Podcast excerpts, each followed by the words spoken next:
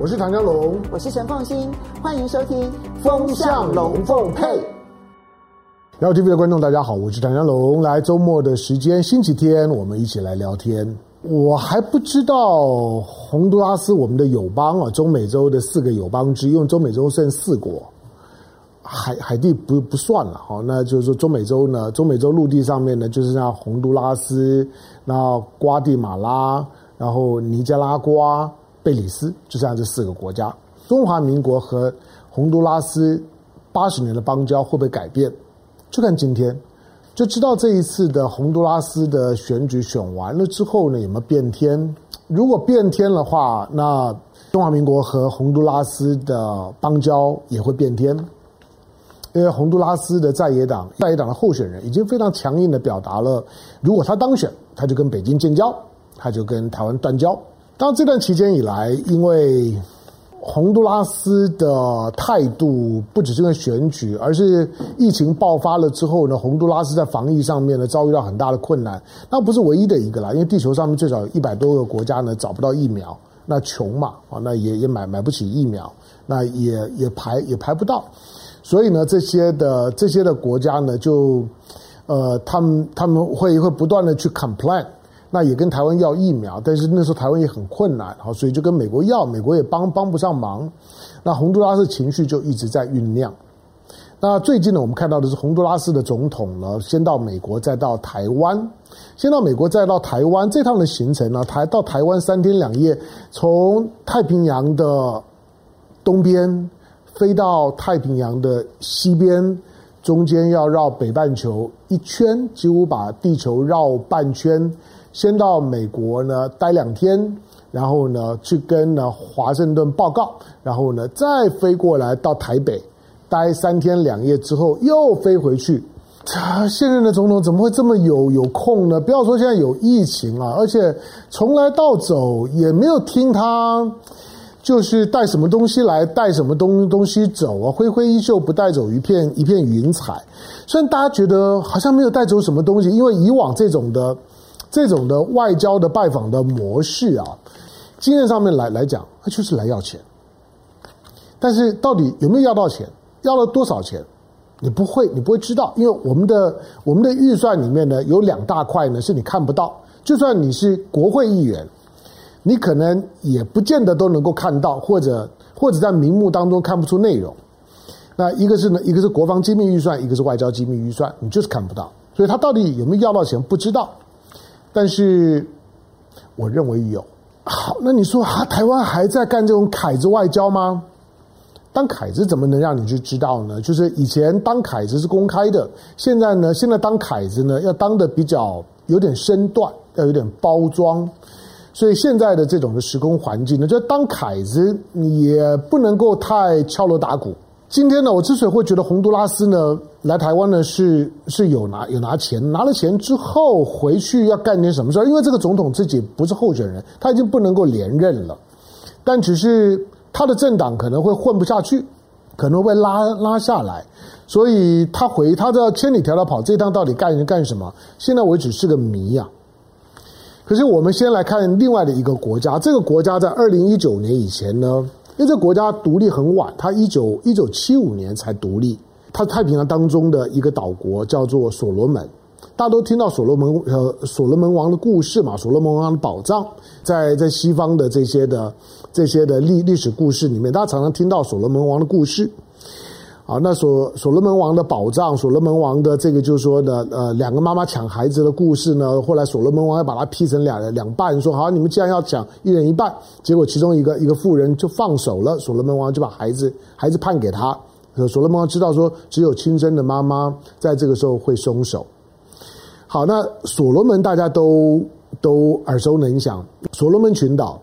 他一九七五年的时候呢，嗯，原来原来是由。澳洲啊，在控制、在占领的，由澳洲的监控之下脱离澳洲而独立。一九七五年，它独立之后呢，一直都都维维持的和他在两两两岸之间游走啦。不管怎么样，这个这个国家就像澳洲一样，澳洲只有总理没有总统，他的领袖呢仍然是英国女王。所以对澳洲来讲，跟英国跟美国成立一个 AUKUS，对澳洲来讲很自然呢、啊。英国英国英国的女王就跟我同一个啊，所罗门也是。所罗门呢，如果你你看他的他的国家的 title 呢，你会你会你会看到一个呃，所罗门的领导人是谁？所罗门的领导人叫做所罗门女王伊丽莎白二世。所罗门女王伊丽莎白二世，没错，那个伊丽莎白二世跟英国那个是同一个。她只是呢，只是呢，在在所罗门呢，就用就是就称为所罗门女王，但是她其实就是英国女王。就是他们的法律规定，就是说所罗门的君主呢是由英国君主兼任。那这算不算是一个独立国家？好吧，勉勉强强算吧。就是它的国国家的面积大概台湾的台湾的三分之二大一点，人口呢比台湾少很多啊。它的它有它有几百个岛屿哈，那人口大概大概六七十万。那这个这个国家嗯，面积还还可以，以太平洋岛国来讲，面积还可以。那人口呢不算多。主要是它的最最大岛叫瓜达康纳尔岛，在二战时候是很有名的。二战的时候的瓜达康纳尔岛海战以及瓜达康纳尔浴血战，因为日军在这地方布重兵，因为它的位置啊，你把你把你把大洋洲地图打开，你你看到你看到澳洲地图之后，在澳洲的东北方，澳澳澳洲的东南角呢，东南角是纽纽西兰，澳洲的东北方就是所所罗门群岛。那这个所罗门群岛的后面，再往后面走呢，就会看到夏威夷。那关岛夏威夷就在那个位置上面。好，那他就给你一个很简单的概念，就是二战呢，我们知道太平洋战争从来开始，从从偷袭珍珠港开始嘛，从从偷袭夏威夷的珍珠港开始。那表示呢，夏威夷呢，当时夏威夷比关岛重要了。后来慢慢美美军把重点把基地转移到转移到这个关岛。啊，但是呢，夏威夷。太平洋战争从夏威夷开始，但是从夏威夷呢到澳洲的中间战略的连通的路线，中间呢就卡着所罗门，所以日军很早就在所罗门布重兵，就是要切断美国对澳洲以及东南亚的介入。好，所罗门的战略地位很重要，所以二战的时候在那地方呢打得呢非常非常的惨烈。这个是大概我在过去念书的时代读读战史的时候对所罗门的印象。好，这个但是这个国国家，呃，一直跟中国呢保持着外交关系，一直到二零一九年，呃，或者或者呃在在在在中间的时候，后来呢跟跟台湾呢建立外交外交关系，后来到二零一九年的时候，二零一九年他跟台湾断交了，跟北京的这个中华人民共和国呢建建交了。好那，他跟台湾。断交，当然那个时候，因为他跟澳洲的关系很紧张，那他名义上面来讲呢，脱离澳洲而独立，可是他没有自己的警察权，没有没有自己的国国防，所以呢，他的军警都是澳洲派任。这个国家呢，在在这个礼拜呢，发生了暴动。你想，他二零一九年呢才跟北京建交，建交之后呢，这两年都有疫情，二零一九建交就二零二一年发生暴动。那你说暴暴动是怎么样呢？跟跟台湾断交、跟北京建交有有关？有有有有关系。呃，这个关系就是因为所罗门是个九九百多个岛屿所构成的群岛国，其实其实它还是部落政治啦。那最大岛呢就是瓜达康纳尔岛，但是呢，在这个群岛里面来讲的很多的岛跟岛之之间，其实。呃，彼此之间的族群啊、语言啊、经济关系啊，其实并没有很密切，所以它的岛屿这政治啊，就是这种的这种部落政治还还是蛮明显的。其中一个一个人口最最多的岛，瓜达康纳尔岛是最最大岛，可是呢，人口呢最多的那个岛呢，叫做呃最大的一个省呢，叫做马来塔省。这个马来塔省呢，跟现在的执政党向来呢不合。马来塔省的省省长呢，叫做苏达尼。那他他是他不是亲中派，他是亲打亲台派。他当初二零一九强烈反对，强烈反对呢，就是说呃，所罗门群岛呢跟北京建交。你也可以讲这个就要叫苏达尼的这个马来塔省的省长，他是比较亲澳派、亲美派。现在的现在现在的总理呢叫做呢叫做这个苏加瓦瓦瑞啊，马来塔省的这个省长苏达尼就指控苏加瓦瑞，你收了中国钱。你出卖了台台湾啊，等等等等，如何如何？好吧，但这也是两两年前的事儿。不过呢，最近呢，马来塔塔省呢，就就爆发了暴动。那爆发了暴动以后啊，就呃，反正烧烧房子啦，然后也有点抢劫啦。然后接下去呢，呃，所罗门政府呢就宣布三十六个小时的这个呃宵宵禁啊，然后呃就开始就开始呢限限制行动，同时呢请请求呢澳洲呢进来支援。所罗门才六六十几万人啊，他他没有军警，所以只要发生了一些呢危机事件，他就只好请澳洲帮忙。因此，过去都是看澳洲的脸色，澳洲呢因此姿态很高。但是这次呢，苏加瓦瑞没有办法了。以前说苏加瓦瑞呢，过去几年就是跟澳洲关系很棒很烂，就是他觉得他觉得澳洲对我们所罗门的态度很很差。好，看你没有办法，他还是要拜托澳洲，所以澳洲呢又把部队呢警察又派进去了。到底为什么暴动啊？就是因为。这个马来塔省呢，他认为现在的政府呢，苏苏加瓦瑞政府，其实从和跟中国建交之后呢，中国在所罗门的投入还蛮多的，呃，投入了很多的基础建设啦、经济援助啊，还蛮多的。可是呢，这个马马来塔省呢，虽然是他的，是他的这个就是说呢，首首都。那的这个主要的区域，可是呢，摆出一副姿态，就是说，我们都都没有分到，呃，很多的地方呢，都对于现在中央政府很不满，觉得都没有建设，那大家呢都过得很辛苦啊，如何如何，大概都都这样讲的讲法。好，那呃，当各各个这种的开发中国家如果发生一些发生骚动，大概不意外。可是，当这条新闻呢发生了之后啊，它的一些内内幕的故事出来了之后，除了我们看到中方中央跟地方失和之外，除了看到呢澳洲呢仍然对于这个所罗门群岛有非常强大的控制力量之外，妙的就在于说呢，这个新闻当中呢就提到了，就是说，虽然二零一九年所罗门呢就已经和台湾断交，然后跟北京建交，可是台湾的外交部啊。他说：“台湾的外外交部呢，仍然继续提供呢这个马来塔省跟他往来，同时接受呢马来塔仍然接受台湾方面所提供的开发援助。那这个对马对所所罗门群岛来讲是很不礼貌的事情，就是说你非邦交国，你绕过我中央政府，然后去跟我的地方政府眉来眼去，你给他钱，而这个马来塔省呢，在去年九月呢还发动了独立公投。”虽然呢被被这被中央否决了，可是我作为所罗门政府，不管呢我跟你台湾的关系如何，你可以这样做嘛？你几乎是在是在干涉呢所罗所罗门群岛的内政，你几乎呢是在呢是在制造呢在分裂呢所所罗门群岛的国土。我我觉得这个新闻如果属实的话呢，完全成立。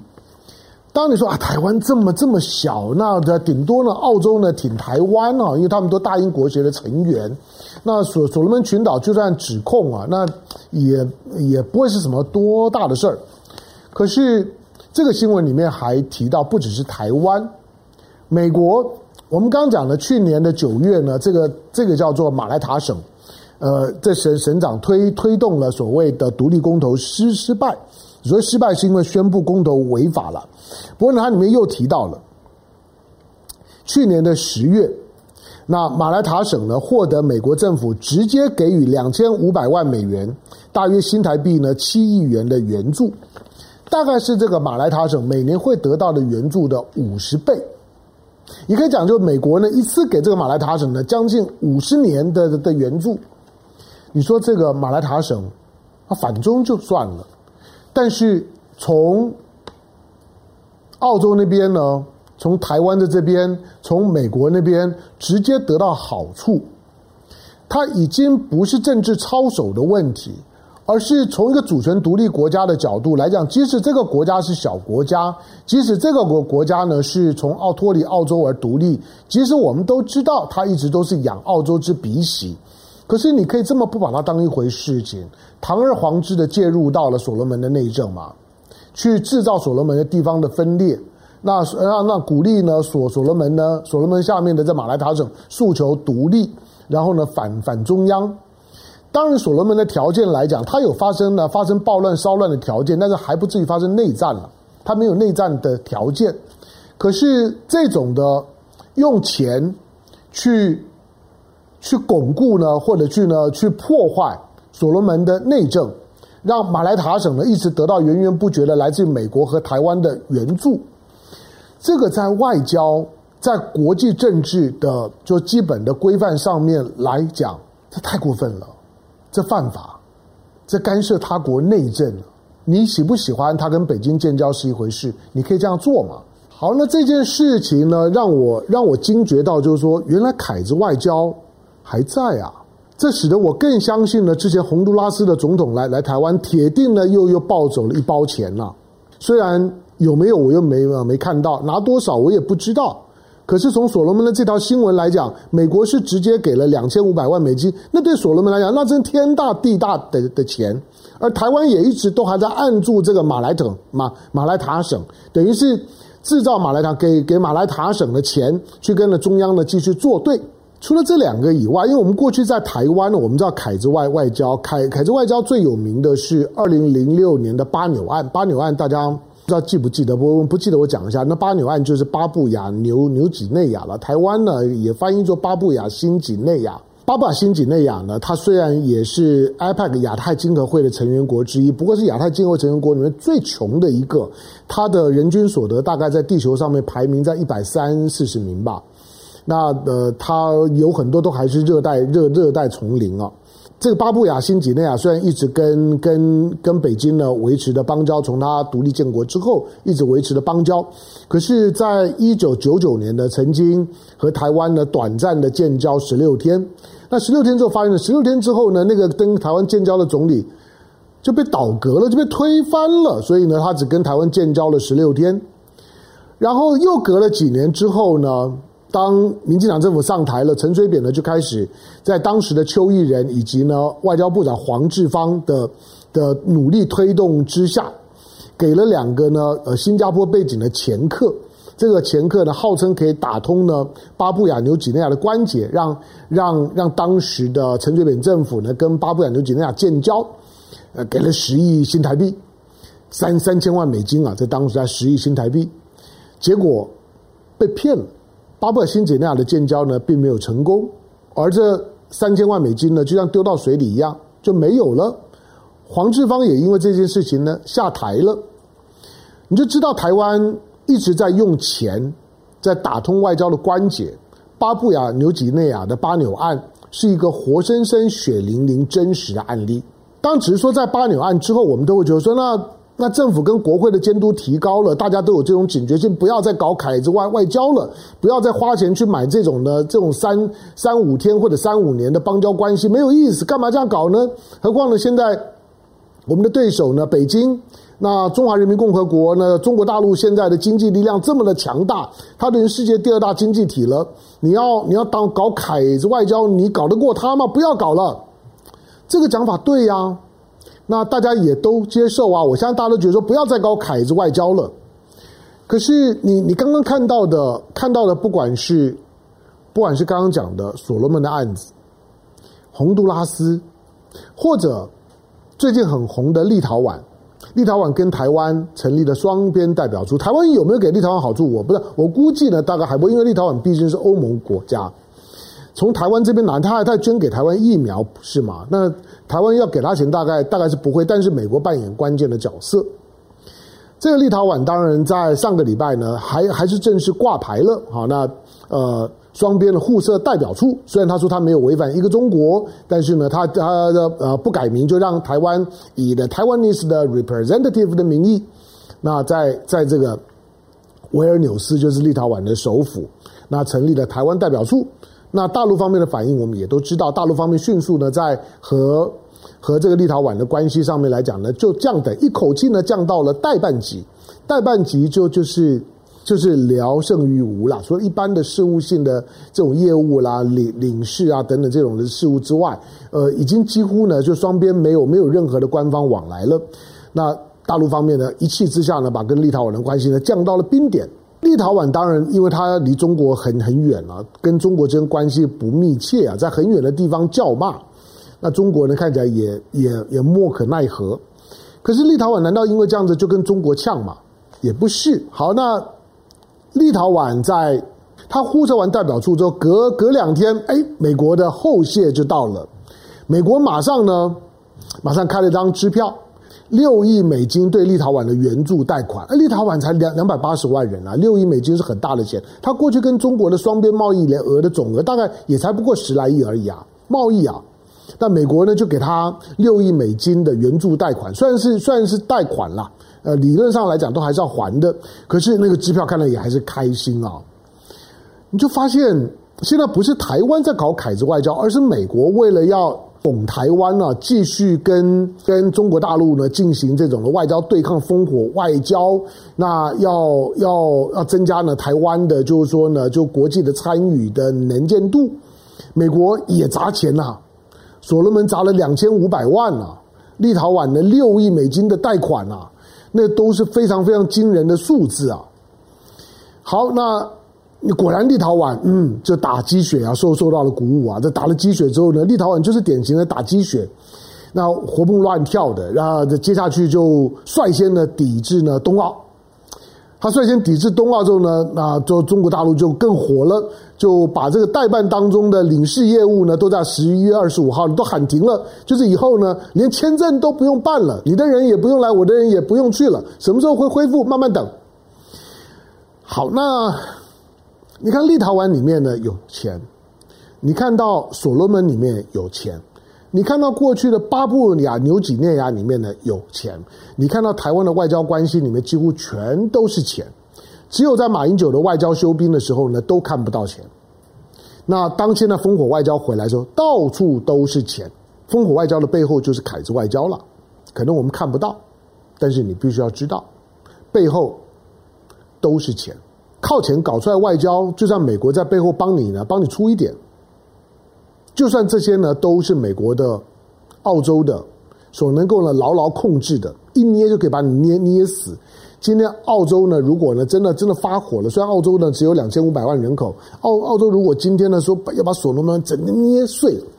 手指一动啊，那所所罗门就碎了，或者北北边的几个的几个的小小岛国都一样啊。但即使是这样，也还是有钱。那台湾现在剩下十五个邦交国，下个礼拜一之后呢，如果洪都拉斯选完，会不会剩下十四个？我不知道。可是现在的这种的两岸关系，看起来那个凯子外交，台湾又开始砸大钱买军购，砸大钱办办外交，